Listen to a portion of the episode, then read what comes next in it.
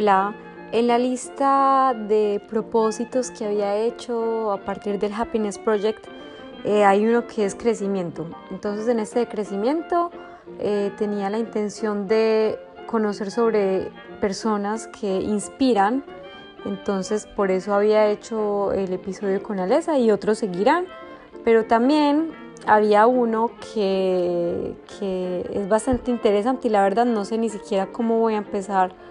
abordarlo muy bien, eh, qué, es, qué es trabajo, cuál es la definición del trabajo para mí.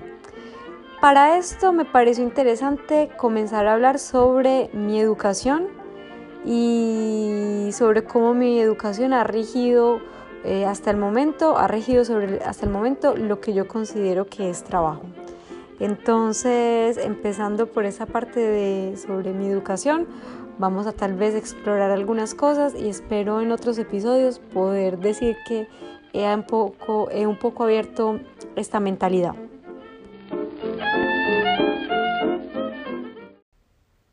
Bueno, voy a añadir que este episodio es bastante largo, eh, más o menos de una hora, y hablo como sobre mi educación del colegio, de la universidad un poco, del máster y del doctorado, pero veo que la parte que más me apasionó y me interesó a mí misma contar, que es un poco técnica, pero eh, interesante, es la parte del doctorado, entonces podrían, eh, igual esto está por segmentos, podrían saltar directamente mm, a esta parte si es algo que les interesa. Bueno, buen, buen escucha. Bueno, entonces para empezar en el contexto, yo nací en Medellín y toda la vida estudié en un colegio desde que, no sé, tengo como cinco, tenía como cinco años, en un colegio eh, católico que era bastante conservador en muchos principios y bueno, y ahí estudié toda mi vida de colegio. En general siempre tuve muy buenas notas eh, toda mi vida y no muchos problemas eh, realmente hasta que, eh, hasta que más o menos a los 15 años empecé a tener problemas que en el colegio catalogaban como problemas disciplinarios, pues porque me gustaba hablar un montón y bueno, y que cuando sonaba la campana en la mañana estaba de pie y eso, entonces empecé a tener como problemas disciplinarios, pero que realmente no eran como problemas disciplinarios, eran como, sí, pues llamados de atención contra algunas reglas en las que incluso hoy todavía no estoy muy de acuerdo. Pero bueno, eh, durante toda mi vida del colegio estuve muy interesada en todo lo que era artístico, entonces, y era algo que pues hablaba en la introducción de este podcast, eh, me encantaba mm, todo lo que era teatro, incluso pues participaba como a muchas obras de teatro en el colegio, eh, escribir poemas, cantar, participar a concursos de canto, participar a concursos de poesía y en fin, en fin, en fin. Y un poco eh, como en los 13, 14 años, eh, pues dejé esto un poco de lado porque por un lado me daba un poco de vergüenza porque decía como que esto ya es muy de nerd o lo que sea. Y bueno, pero igual siempre tuve muy buenas notas. En todas las materias, me encantaba el español, era algo que apreciaba mucho y porque me gustaba leer y todo eso y la poesía, pero también tenía buenas notas en matemáticas, física, química, bueno, y que creo que eso fue uno de los factores que motivó el hecho de haber escogido mi carrera cuando toda la vida pensé que yo iba a estudiar derecho, porque finalmente me gustan mucho como las ciencias humanas, el comportamiento de las personas, la, interacción, social y también pues como leer, entender, bueno, em, buscar causas injustas o argumentar. Eso es algo que eh, toda la vida me había gustado mucho, pero al final, eh, como cuando tenía, no sé, 16 años, un año antes como de tomar la decisión, decidí estudiar ingeniería mecánica mm, y no estudiar derecho ni, ni otra, sino más bien pues como irme por una ciencia más clásica, diría yo, no sé. Entonces, sí, eso fue el colegio. Eh, al final, como que los últimos años no los pasé tan bien, no tanto los últimos años, sino como tal vez el último, porque me empecé a cuestionar muchas cosas sobre la educación del colegio y eh, me acuerdo que, o sea, en, en Colombia, em, cuando uno termina el colegio, hay un examen que se llama mm, ICFES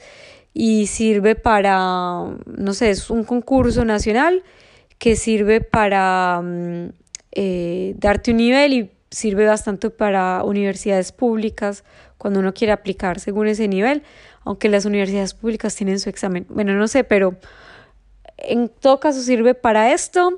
y mm, para mejor preparar el ICFES eh, yo había hecho un curso en otro colegio que tiene muy buena reputación en Medellín, que es un colegio históricamente para hombres, pero que hoy en día también es un colegio para mujeres. Y en este colegio había un curso para preparar este concurso y pues habían muchísimos estudiantes de todo Medellín que se inscribían. La verdad,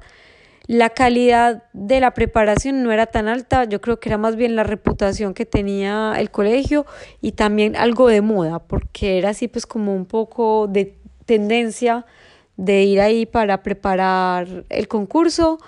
y era todos los sábados así, entonces pues era como un poco más de show off, pues como de mostrarse y estar pues como con la gente de la D1 y todo eso, que realmente era calidad de la preparación y aparte era bastante caro. Bueno, entonces en este, en este curso ah, conocí muchas personas que estaban en otros colegios y que tenían un nivel de matemáticas, de física, en fin, que era de, de historia, que era mucho más alto de lo que teníamos en el colegio. Y eso me empezó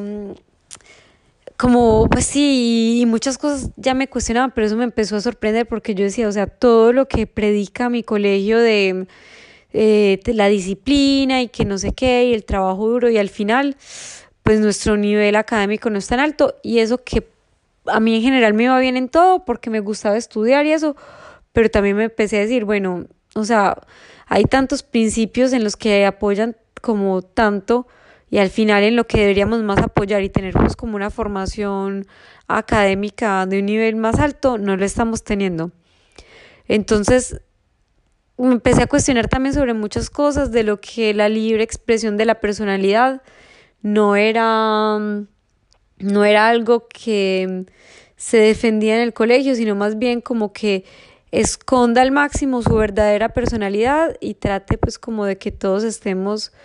eh, eh, respondiendo pues como a un molde en el que una persona no, pues, expresa mucho su, su opinión, eh, no hablar en todo el día. hay que recordar que yo estaba en un salón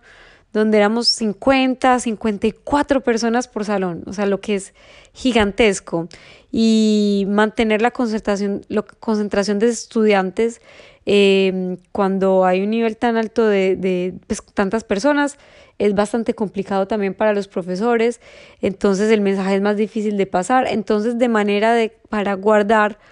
como un, sí, un cierto buen comportamiento, pues era casi que prohibido hablar Em, eh, durante las clases y eso, porque se considera como una falta de disciplina. Y ahora que yo pienso en eso, es como, sí, pues es imposible que una persona en una jornada no esté hablando y eso, pero entonces es como, en vez de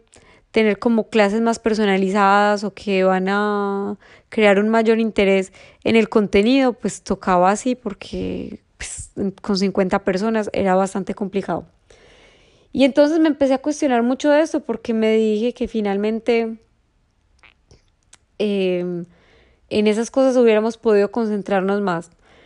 Entonces al final del colegio pues se terminó. Em, tuve una experiencia que no me había gustado mucho. fue justo ya al final, eh, habían eh, en el colegio organizado un concurso para el discurso de graduación. Y yo había preparado un discurso y gané ese concurso para hacer el discurso del día de graduación. Y el día que tenía que ir a, trabajar con un profesor sobre la lectura del discurso, para la entonación y no sé qué, eh, llegué tarde y a él, yo, eso es uno de mis problemas, ya les dije, la puntualidad. Llegué tarde, como 10 minutos tarde a la sesión de trabajo y él no estaba muy contento, entonces fue a ver a la coordinadora eh, de disciplina del colegio y bueno, y le dijo que yo había llegado 10 minutos tarde, que no sé qué, entonces ella dijo, bueno, pues si ella llegó tarde, entonces ya no va a hacer el discurso público, alguien más va a leer su discurso por ella, lo que era bastante ridículo porque pues no, o sea, sabiendo que otras personas habían concursado, pues no era lógico que otra persona leyera por mí. Entonces al final como que a la persona que le habían pedido de leer dijo, no, yo no lo voy a hacer. Y al final fue el personero, pero entonces me había enojado muchísimo porque, porque sí, eso eran como los, las normas de ese colegio de, de trabajar con la frustración y el castigo en vez de la motivación. Y así se terminó más o menos, eso fue creo que mi última semana de colegio y ya pues eh, eh, sigue mi historia de universidad. Luego en la universidad entonces estudié ingeniería mecánica. Me acuerdo que ingeniería mecánica fue algo que me había gustado mucho porque, mm, no sé, o sea, es una ingeniería que mm, entiende el funcionamiento de las cosas. Yo estaba muy interesada en esa época en algo que hoy no me interesa, la verdad, mucho, pero eran todas las mega construcciones, super máquinas y entender pues como todas esas cosas de que se podían hacer, eh, sistemas que se podían hacer y que eran hechas por el hombre y a mí eso me parecía como completamente fascinante. Y entonces em, me acuerdo que una vez también con mi hermana, ella estudiaba ingeniería de diseño y me llevó al taller de un señor eh, porque ella estaba haciendo un proyecto y él les iba a ayudar, en fin. Y él estaba haciendo unas máquinas para el Parque Explora, que es como un parque interactivo que hay en Medellín. Y él era ingeniero mecánico y aparte de eso muchos amigos de mi hermana estudian ingeniería mecánica y la verdad es que a mí me gustaba eh, lo que ellos me contaban y pues porque había pues como esa aplicación de la parte matemática, de físicas y todo eso. Y de hecho, a mí me encantó, o sea, desde el primer día me acuerdo que eh, en el primer semestre las primeras materias que teníamos a mí me encantaban porque teníamos pues como una parte de dibujo técnico en la que sí había trabajado en el colegio esto y que era muy buena porque era algo que nos habían enseñado muy bien, pero también tenía otra materia que se llamaba geometría descriptiva y me acuerdo que era como abrirse la mente a otra cosa. O sea, era como tener vistas en 3D, pero llevarlas como otros ángulos, o sea, era como plasmar en un papel unas cosas que uno nunca había, que no podía ver, pero que gracias como a la matemática y el método de la geometría descriptiva se podían hacer. Entonces esto me había encantado y bueno, aparte de los cálculos y eso, entonces, en fin, eh, la física me había pues como empezado a gustar mucho y de hecho, en general, toda la carrera me gustó mucho porque, y en especial las materias de física eh, y también de materiales, o sea, de resistencia de materiales y todo eso, yo decía, ¿cómo hacer una relación entre por qué la física de algo va a tener un comportamiento así y esto. Y mm, entonces creo que durante los cinco años que estuve en la universidad, estuve muy contenta del aprendizaje que tuve. Em, también hubo una materia que me gustó mucho y que cambió muchos aspectos de, yo creo, las decisiones que tomé luego. Era programación de computadores. Es una materia que tuve en primer semestre y creo que mm, es algo de básico que, no sé, en todo caso cualquier, todo ingeniero debería aprender. Y en esta materia me fue muy bien. Y de hecho, luego cuando empecé a hacer otras materias que eran en relación con programación de computadores, em, me empezó a interesar muchísimo y esto fue, por eso fue que en la universidad habían grupos de investigación.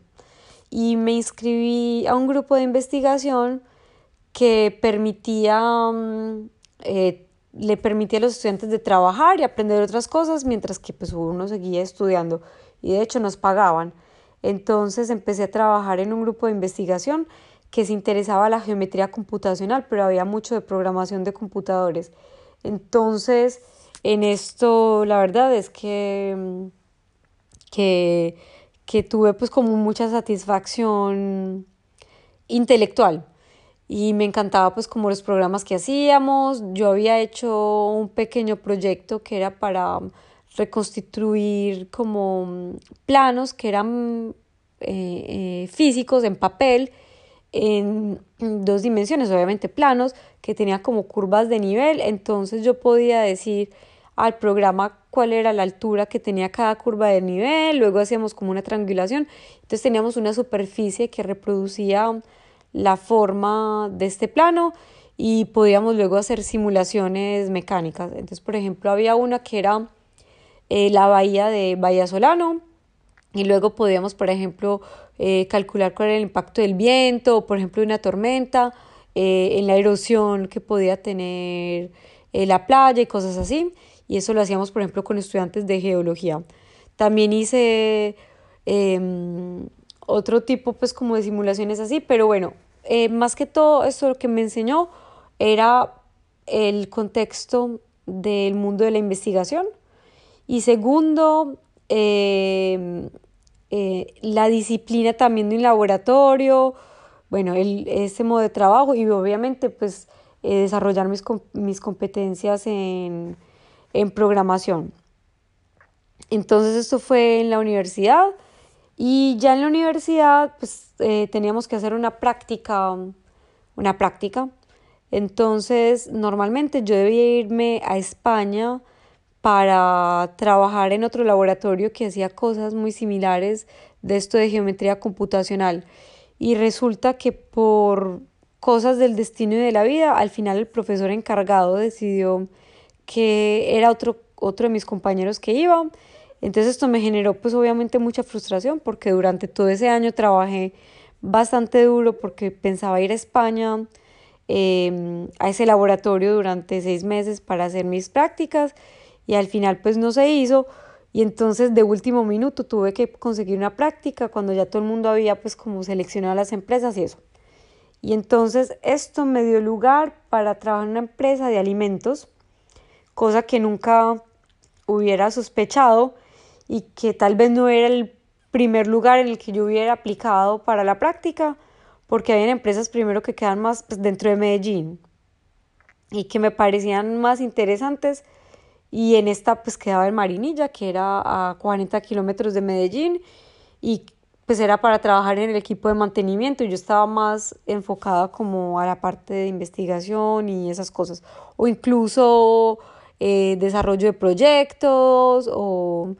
o, o, sí, o concepción pues de nuevos, nuevos productos y así. Entonces empecé, pues entonces eh, apliqué a esta práctica, quedé y empecé a trabajar ahí eh, durante seis meses y a descubrir pues como todo el mundo del mantenimiento, que era algo que nunca me había interesado y que de hecho hoy en día me parece que es un trabajo demasiado difícil y poco valorizado. Y ahí empecé a trabajar y luego me propusieron eh, de quedarme porque entonces yo como que me motivé un montón, eh, aprender, hablar mucho como con los operarios de la fábrica, entonces hablar mucho con el equipo de investigación y desarrollo, de calidad, y yo hablaba con todo el mundo y todos los días por la mañana hacía como una vuelta de toda la fábrica y hablaba con todo el mundo y le preguntaba que si tenían problemas, en qué los podíamos ayudar. Entonces, de hecho, así como que empecé a aprender un montón sobre, sobre la industria de alimentos y la parte de investigación y desarrollo y los eh, productos que utilizaban y las denominaciones. Em, había un equipo de marketing que hacía algo que se llama sensorial, que es te entrenan el paradar para que uno, para que uno, uno empiece, como se dice, si eduque el paladar y pueda reconocer, por ejemplo, eh, de tal alimento, qué porcentaje de sal tiene, qué porcentaje de este eh, acidificante, acidulante, bueno, eh, ácido, y en fin, y eso era, pues, mm, la verdad, yo me metí mucho, mucho, pues, como aprender de la empresa todo lo que pude, de cómo funcionaban las máquinas de calidad, de cómo, sí, cómo se hacían, pues, como toda la parte, incluso de microbiología y eso. Y después, incluso de hecho, me acuerdo que mm, en la universidad nos habían hablado de métodos japoneses como las 5 S y todo eso. Entonces yo no, sí, tenemos que implementar 5 S. Entonces empecé a hacer programas. Incluso a veces iba a trabajar los sábados para que hiciéramos limpieza de máquinas y enseñarle a los operadores cómo desmontar las máquinas ellos mismos para hacer mejor la limpieza. Bueno, en fin. Y me motivé mucho con eso y entonces como que ellos vieron tanta motivación de mi parte que me propusieron, todavía me faltaban seis meses para terminar la carrera, me quedaban materias, pero me propusieron un puesto de jefe de mantenimiento cuando tenía 22, 23 años, y sí, de reemplazar al que era mi jefe, y, y bueno, y yo tener ese puesto, y pues dije que sí. Y entonces dije que sí, y, y bueno, y fue bastante duro porque entonces tenía clases en la universidad por la mañana, a veces como a las 6 de la mañana. Iba a trabajar hasta Marinilla. Eh, el bus pues que llevaba la empresa ya se había ido y eso, entonces me tocaba, me tocaba irme en bus eh, de la terminal de transporte, en fin, o sea, y luego terminaba la jornada de trabajo y volvía a la universidad hasta clases de 7 a 9. Entonces, fue esos seis meses en los que tenía que terminar las materias y trabajar fueron bastante duros. Y aparte que llegaba oliendo a pura salchicha lo que fuera que estuvieran produciendo ese día, entonces siempre olía mal y bueno, y, y, ya, pero ya cuando empecé a trabajar como jefe del equipo, la verdad fue bastante duro, porque cuando era practicante, pues era como, ay, sí, eh, tan linda, no sé qué, ay, bueno, bueno, ¿cierto? Y cuando ya era jefe, pues ya era jefe de un equipo de seis personas, todos eran hombres, eh, todos eran mayores de lo que yo era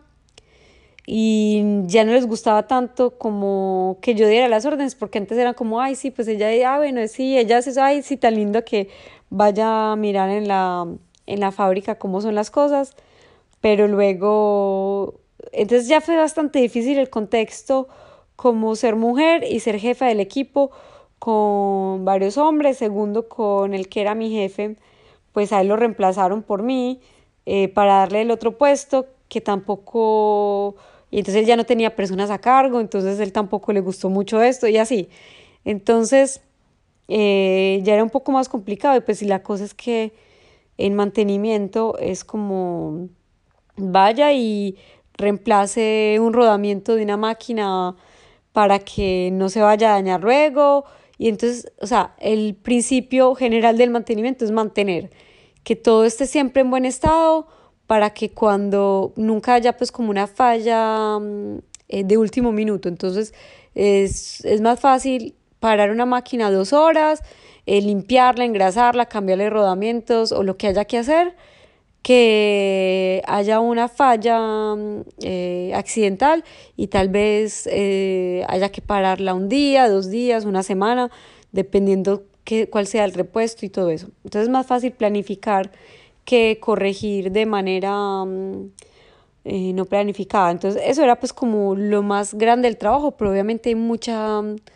mucha organización que tener, hay, hay que tener una estrategia eh, que hay que diseñar, hay que ver cómo en los horarios eh, que mejor se adapta. Bueno, la verdad es que es bastante estratégico. El problema es que son cosas que toman años para que sea muy óptimo. Y si son cosas que, por ejemplo, hay máquinas en las que no se les hace algo regular y eso, pues eh, de un momento a otro siempre van a haber fallos eh, que no, no se esperaban y toca, toca hacerlo. Entonces, eso me estresa muchísimo porque a veces me llamaban como a las 11 de la noche, se dañó el compresor y no sé qué, ese daño no sé qué, y era de todo, o sea, podía ser una, un cuarto de frío, podía ser un montacarga, podía ser un techo, podía ser la manga que tenía bichos o podía ser algo eléctrico, o sea, podía ser cualquier cosa y por cualquier cosa me tocaba a mí, entonces me tocó aprender de pesticidas, me tocó aprender cosas de electricidad, de refrigeración, hasta de pintura para pisos, no, o sea, impresionante. Entonces agradezco mucho esas cosas que aprendí, pero la verdad no era la motivación como que mm, más grande del mundo. En todo caso, incluso trabajando ahí, pude terminar la universidad y pues y graduarme. Y entonces me gradué, eh, ya llevando seis meses como jefe de mantenimiento y ya luego los otros eh, seis meses más que trabajé ahí, pues ya era empleada sin tener que, que estudiar. Bueno, entonces esa experiencia, la verdad, no, no había sido, o sea, yo había aprendido muchas cosas, pero yo sabía que eso yo no era lo que quería seguir haciendo. Y yo en esa época había conocido a mi esposo entonces, lo que habíamos dicho, em, eh, él, está viviendo en Colombia, pero él, él es francés, entonces él quería que yo viniera a vivir a Europa y con un profesor de la universidad con el que yo me entendía súper bien, que era un profesor de diseño de máquinas,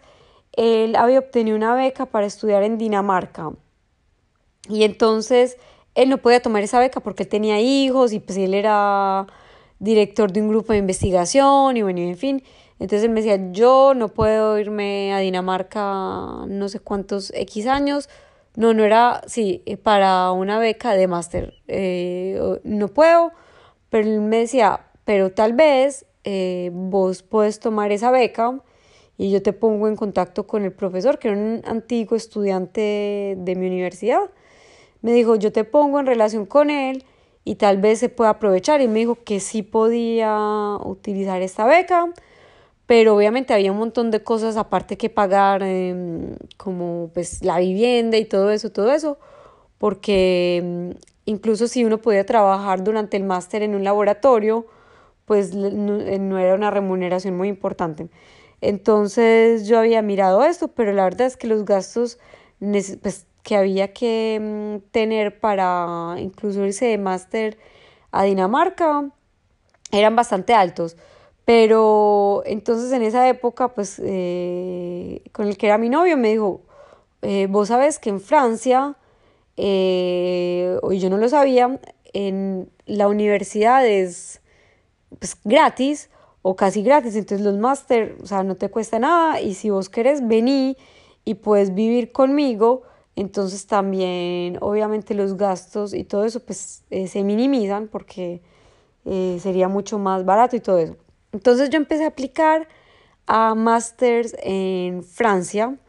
y, y bueno, y entonces él me había pues como hecho una lista de masters y la verdad como yo había eh, descubierto ese mundo de la investigación que me gustaba mucho, yo quería como seguir en algo que me permitiera tal vez hacer un doctorado luego y eso. Entonces empecé a aplicar a másteres de materiales porque mm, era algo que me había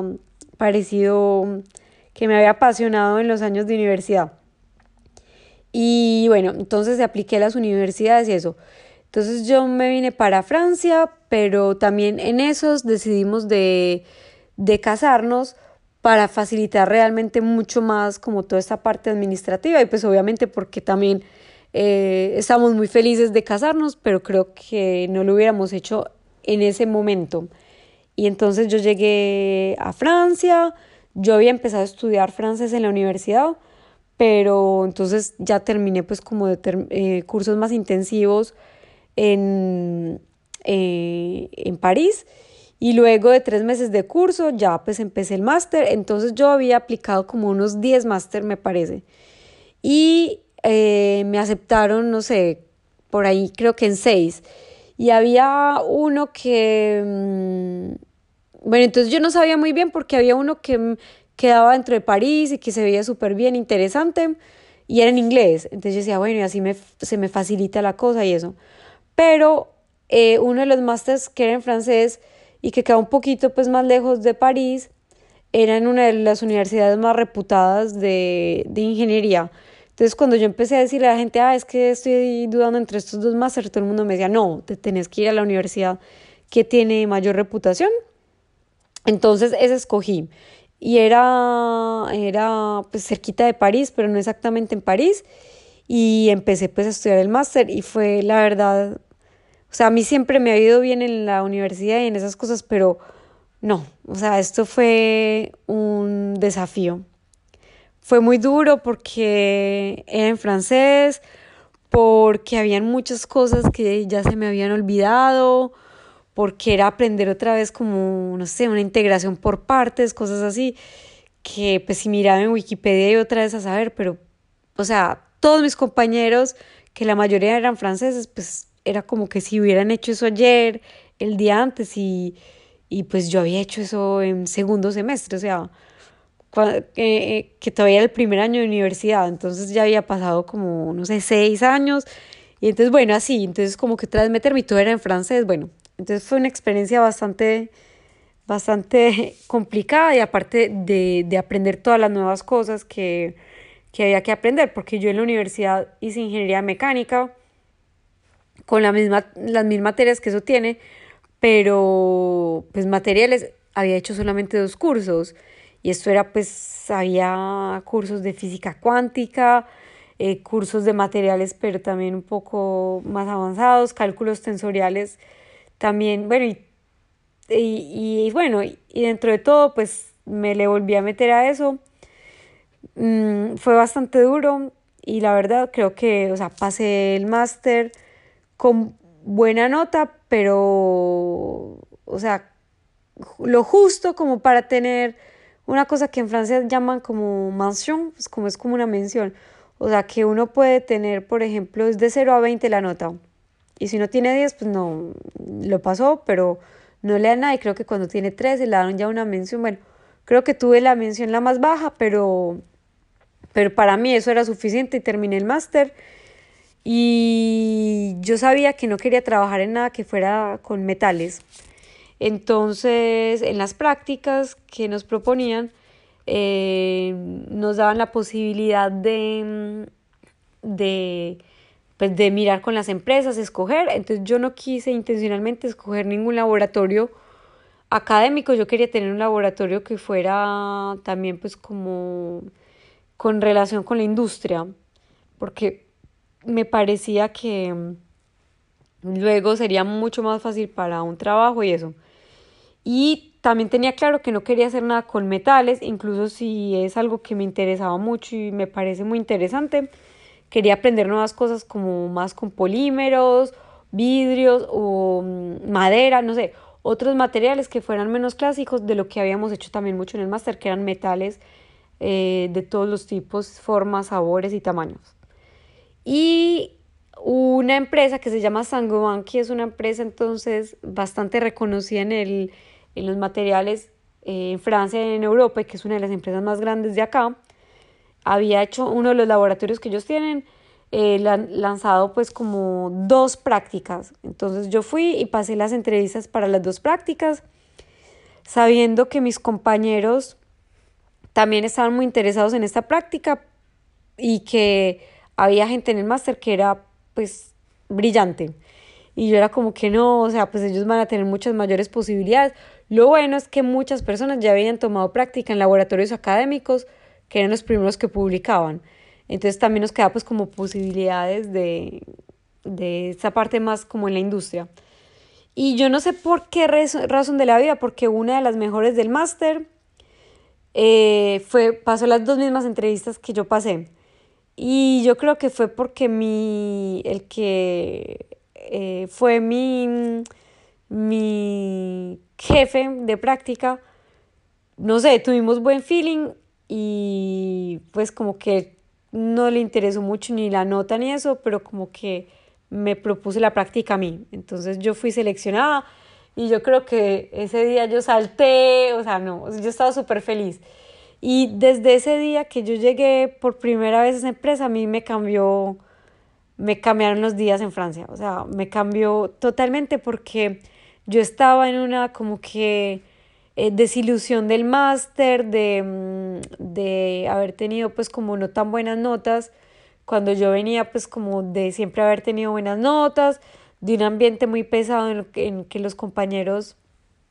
eh, se reunían a estudiar, pero como yo no tenía el mismo nivel que ellos, entonces me excluían un poco, yo no hablaba francés también como ellos, entonces también era complicado.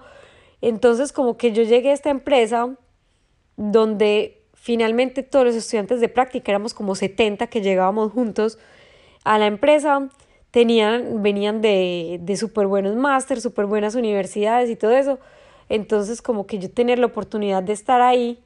era pues no solamente como yo me sentía súper orgullosa y, y, agradecida de estar ahí, pero también como que me cambió la dinámica de vida, porque entonces en el pequeño grupo de estudiantes que llegamos de practicantes a mi laboratorio solamente éramos como 10, 12,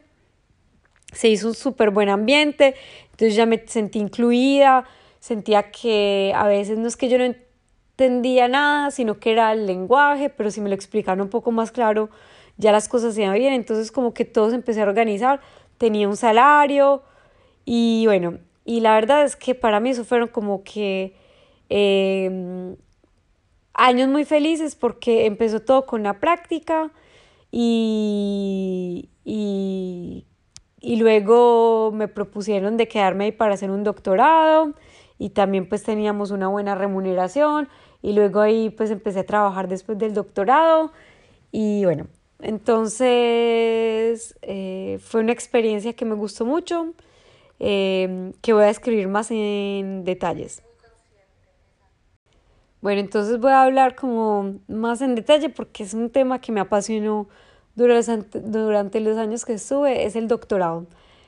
Bueno, yo hice entonces mi práctica en esta empresa, y mm, guardé pues y guardo muy buenas amistades de los estudiantes con los que estuvimos en práctica. Y cuando para quedarse en esta empresa, la verdad que en el centro de investigación donde había unos 500 investigadores con muy muy buen nivel, eh, la verdad es que como que la regla general era hacer un doctorado para luego seguir trabajando ahí. Entonces, el que era mi jefe de práctica, eh, había mm, eh, lanzado un proyecto y él había eh, logrado tener fondos bastante altos para este proyecto. Entonces él iba a lanzar varios doctorados con la empresa y otros laboratorios, pero también iba a lanzar como postdocs, bueno, muchas cosas. Entonces me dijo pues que iba a lanzar un doctorado. Yo le dije que me interesaba y bueno, entonces pasé las entrevistas como ocho entrevistas y luego quedé en el doctorado y empecé a trabajar ahí. Y la verdad es que muchas personas piensan que el doctorado es como eh, algo para personas eh, muy brillantes y finalmente yo digo que es algo más para personas apasionadas. No es, también la gente piensa que es un tema demasiado específico en la vida pero no es el caso tampoco, o sea, eh, obviamente sí es específico, pero yo creo que uno puede irse tan en profundidad o eh, como quiera. Y es un proyecto, o sea, es realmente un proyecto en el que hay un presupuesto, hay un objetivo final, pero uno lo puede construir como quiere. Entonces, en mi caso, habían dos objetivos. Uno, era un objetivo académico y un objetivo industrial. Eh, lo que hacíamos es tomar vidrio y en el vidrio poníamos como capas de plata y esas capas de plata em, eh, sirven para dar propiedades ópticas y eléctricas a los vidrios. Entonces ayudan a, es para el control térmico. Por ejemplo, cuando ustedes ven edificios muy altos que están llenos de vidrio por todas partes, estos vidrios tienen ciertas capas y, bueno, y otras eh, especificidades que van a hacer que, por ejemplo, los rayos infrarrojos de la luz visible, eh, no, los rayos infrarrojos eh, de, de, pues, de los rayos solares se reflejen y los rayos infrarrojos están asociados con el calor, entonces el calor que viene del exterior pues se refleja y entonces el edificio que por ejemplo puede tener aire acondicionado eso va a quedar más fresco, entonces se van a gastar menos dinero en, en, en aire acondicionado. O puede pasar lo mismo si es el invierno afuera, entonces los rayos infrarrojos del interior del edificio se reflejan, entonces se va a guardar más la temperatura. Cosas así. Y estos vidrios tienen muchas aplicaciones, hay aplicaciones para que los vidrios se limpien solos y en fin. En mi caso específico nos interesábamos a las capas de plata. ¿Por qué? Porque eh, la plata es un material que es muy estable químicamente. Entonces le gusta cuando está en pequeñas cantidades, hacer como una esfera y mantenerse en forma de esfera. Y el vidrio y la plata no son muy compatibles de eh, químicamente ni, ni, ni, con el, ¿cómo se dice? El, la malla, o sea, el, el parámetro de malla, porque todos los materiales tienen como, no sé, entre los átomos una distancia atómica, bueno, eh, molecular, una distancia molecular que no es compatible entre los dos, bueno, en fin. Entonces no están hechos para vivir juntos la plata y el vidrio. Y aún así ponemos capas de plata eh, por deposición de vapor en, en el vidrio. Entonces luego se ponen otras capas de otros materiales para que se fijen, eh, se fije la plata y, y, bueno. La cosa es que a cualquier pequeño mm, defecto que haya en el vidrio o una, mm, o una, ¿cómo se dice? Un rasguño o algo así, que se haga en la superficie, la plata se va a despegar y luego el aire va a entrar ahí, el oxígeno, va a haber corrosión y luego entonces todos esos defectos van a ser visibles al ojo desnudo cuando ustedes ven que en los carros, en las ventanas y en general, pues uno sigue viendo un vidrio transparente, incluso porque la, la plata es visible, la verdad. O sea, porque es una capa que si uno compara un vidrio que tiene una capa de plata y que no tiene, uno logra ver el color y la diferencia. Pero si no hay de comparación, pues para uno el vidrio está completamente transparente y ya. Pero cuando hay defectos de corrosión en la plata, se vuelve como café y los defectos empiezan a verse muy feos y eso sí es muy visible al ojo. Y aparte, pues todas las propiedades térmicas y, y de reflexión de infrarrojos, con las cuales eh, era el objetivo inicial de, de estas capas, pues esas propiedades se pierden también. Entonces mi objetivo era buscar una manera en la que esas capas pudieran tener una, pues una adhesión o una mecánica muy buena sobre el vidrio. Y la segunda, y nosotros ya habíamos empezado a ver en, en la práctica que mm, esa manera era haciendo una estructuración eh, o poniendo pues como un motivo geométrico en la capa de plata eh, durante cuando se hacía pues el, la aplicación en el vidrio. Entonces eso ya lo teníamos más o menos claro. La idea era poner como capa continua y en algunos pequeños lugares dejar la plata, o sea, no poner plata y luego cuando poníamos otra capa más compatible con el vidrio, este punto de, de, de contacto iba a hacer que ahí localmente pues la mecánica era muy fuerte, entonces la adhesión era muy fuerte, entonces pues no se iba a despegar la plata. La cosa es que eso lo podíamos nosotros hacer, pero a nivel macro. Es decir, que podíamos hacer como motivos de algunos centímetros, milímetros y ya. O sea, no podíamos hacer cosas ni de micrómetros ni de nanómetros. Y lo que necesitábamos ahí era irse bastante a, una, a, una, un, un motivo bastante pequeño. Pero la, la idea en ciencia en general, en investigación, es primero validar un principio y luego tratar de optimizar el principio cuando ya es completamente algo que se entiende. Entonces, lo que habíamos hecho es hacer estos eh, motivos eh, eh, de tamaño pues como de centímetros y eso, y luego hacíamos test para ver que, mm, cómo se fisuraba la interfase y en fin, y cómo resistía mejor y eso y eso y eso. Entonces ahí se pasaron más o menos dos años de mi doctorado en hacer muchos probetas de vidrio con capas, motivos de círculos, de cuadrados, de líneas, en fin. Y era bastante experimental y yo pues, me encantaba, o sea, ir al laboratorio y cortar vidrio y hacer capas, ir a tal laboratorio y bueno, en fin, experimentar con pegas y bueno, un montón de cosas. Eso me encantó. Y había otra parte que era un poco más de modelo matemático, que en eso empecé yo, pero tuve ayudas de practicantes que eran mucho mejores en eso. Y mm, ya fue solo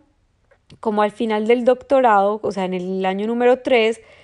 que mm, yo quería realmente darle una orientación mucho más industrial a mi doctorado. Y entonces ahí lo que empecé a hacer fue que empecé a leer como artículos, pero la verdad empecé a leer artículos no con la intención de hacer lo que hice luego, sino solo con la intención de, de leer, de informarme. Y la verdad es que la creatividad a veces funciona de unas maneras extrañas porque yo alimentando como ese conocimiento pero sin ninguna intención final, un día como que se me, eh, se me prendió el bombillo y me dije, o sea, creo que tengo una idea. Entonces, hubo dos artículos que me hicieron em, prender el bombillo. Uno era un artículo interno que había publicado una ingeniera del sitio, que de hecho creo que ya ni siquiera trabajaba en la empresa. Y, era algo que se llamaba nanocerments. Lo que ella hacía es que en las capas de vidrio ella hacía un pequeño depósito de plata muy leve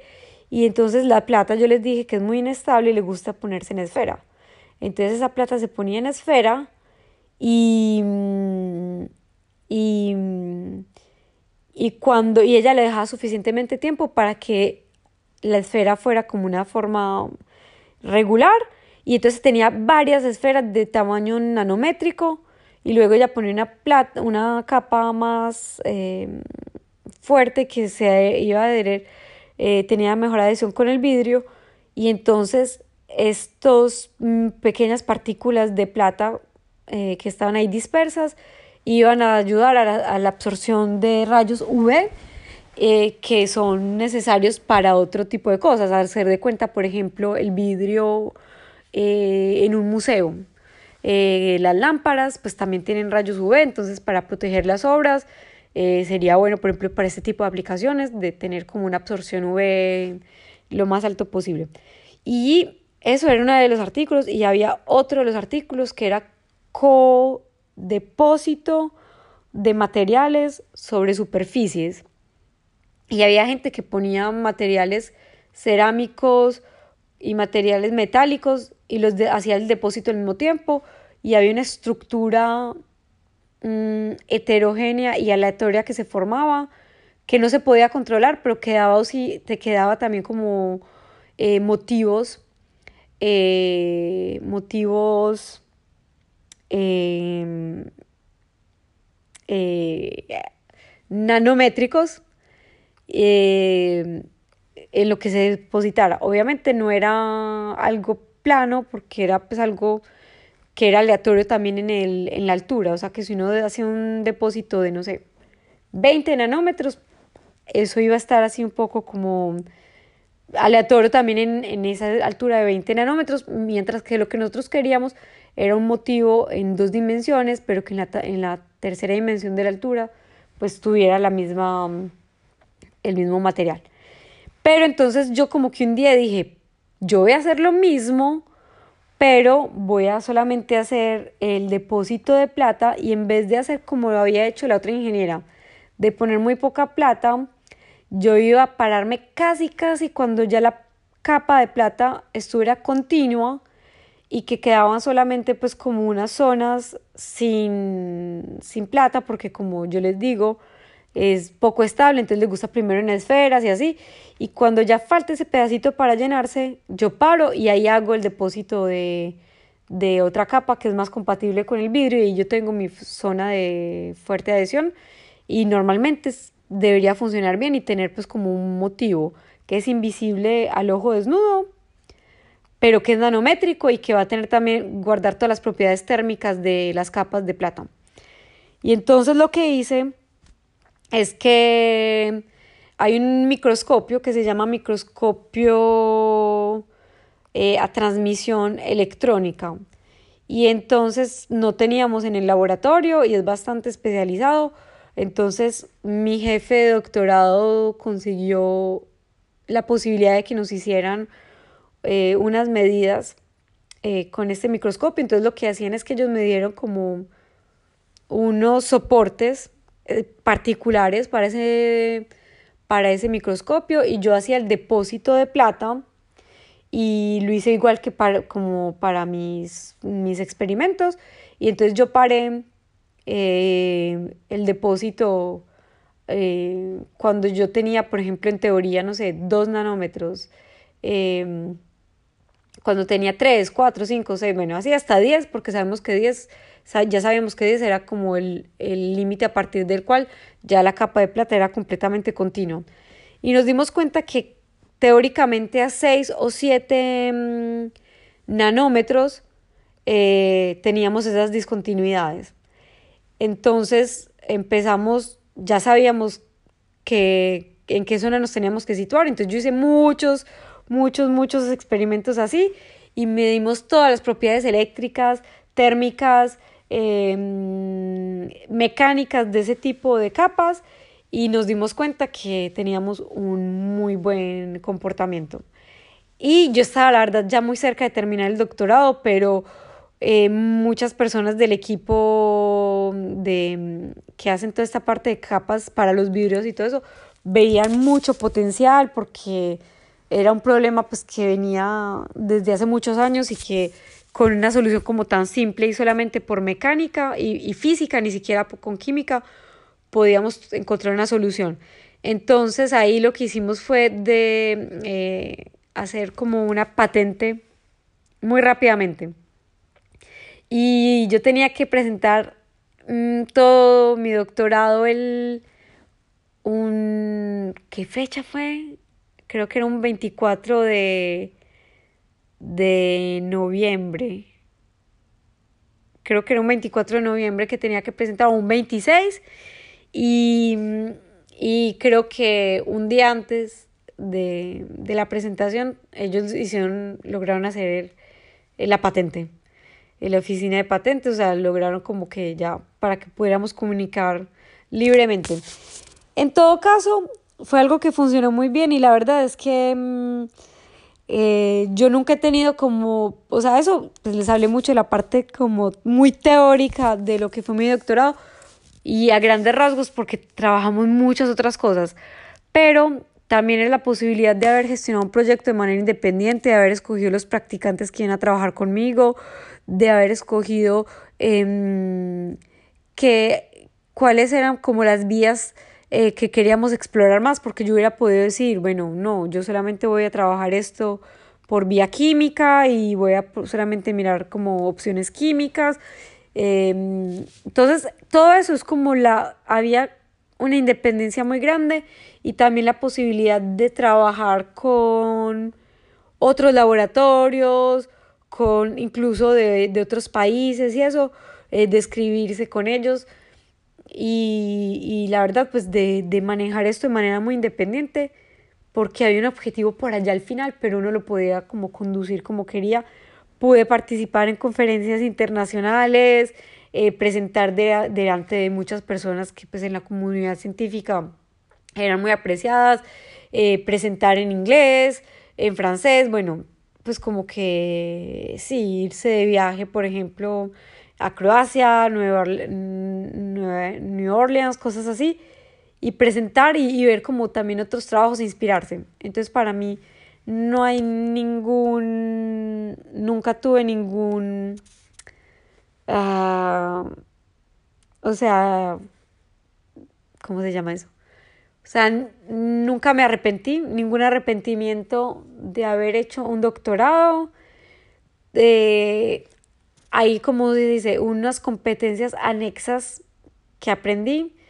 Por ejemplo, cuando uno está en doctorado tiene que aprender a presentar su, su trabajo en un minuto, tres minutos, quince minutos, cuarenta minutos, una hora, porque siempre hay mil cosas, conferencias, eh, etcétera, y, a veces hay como versiones muy cortas y así. Entonces la capacidad de síntesis que uno gana es impresionante, la capacidad em, de redaccional que se gana también, porque obviamente uno tiene que escribir eh, para pues, artículos o que a veces si uno quiere aplicar algo, tiene que siempre escribir como eh, de manera sintética pero estructurada. Entonces también la capacidad de redaccionales, la capacidad de construir un plan de trabajo y ejecutarlo. Bueno, entonces yo digo, aparte de eso, eh, se, se mejoran las competencias en el inglés, de interacción a con diferentes interlocutores. No es lo mismo presentar uno a una comunidad científica que presentarle a un industrial y eso. Entonces esas cosas como que fueron aspectos muy fuertes de aprendizaje que hice durante el doctorado. Entonces no me arrepiento para nada y es una experiencia que volvería a ser feliz de la vida y sobre todo porque también las interacciones humanas que se hacen con el grupo de gente que también está en doctorado es genial y pues porque uno aprende, aprende, aprende mil cosas todo el tiempo, no solamente de su tema, sino de los temas pues que, que se trabajan en el laboratorio de uno, en la escuela doctoral y eso. Entonces, eh, para mí eso fue un momento muy fuerte mm, de mi formación y luego de eso em, pude continuar en la investigación de manera un poco más aplicada e industrial porque ya luego seguir pues trabajando en la misma empresa, pero ya en otra división que era más orientada como a los productos polímeros.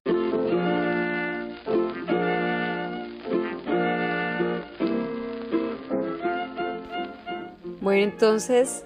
eh, luego, antes de seguir con la segunda parte del podcast que no va a ser en este episodio, sobre lo que es trabajo para mí, eh, eso es más que todo, entonces aquí ya les mostré un poco a grandes rasgos lo que fue mi formación, en todo caso de estudios superiores. Em, he hecho cursos que también han ayudado a cambiar mi, el histórico de lo que es mi trabajo hoy, em, que no fueron pues como cursos de educación superior, pero que igual aportaron muchísimo, pero bueno, esto es como a grandes rasgos eh, lo que fue mi educación. Y obviamente también me permite incluso haciendo como esta grabación de ver que mm, las cosas que me han apasionado mm, eh, durante mi formación, que me imagino que son también las más cosas que, mm, que pueden apasionarlo mucho en un trabajo, pues es la interacción humana eh, que para mí es muy importante, la capacidad de manera independiente de poder llevar a cabo un proyecto y poder darle como eh, libertad a mi, a mi creatividad. También me gusta mucho como toda la parte de creación, que sea la creación de un programa de computador, una creación gráfica, algo un poco más manual eh, todas esas cosas como eh, me parece que son como una parte que generan un trance para mí y que me encanta como eh, también integrar esas cosas y, el conocimiento, o sea, em, tener la posibilidad de, de ganar conocimiento todo el tiempo. Entonces, esas son cosas que yo sé que me han gustado eh, durante, durante eh, la época que he tenido que estudiar, formarme y aprender. Y bueno, en otro episodio sobre esta misma les contaré entonces como sobre los trabajos que he tenido Obviamente voy a pasar rápidamente esta parte del doctorado que, era como estudio trabajo para ya concentrarme más en lo que realmente trabajo, en los que tenido un contrato, en los que ya era realmente trabajo. Para seguir explorando porque, porque creo que hay muchas cosas para abrirse la mente en este, en este, en este ámbito y a veces creo que más pasa el tiempo y más uno como que se va cerrando.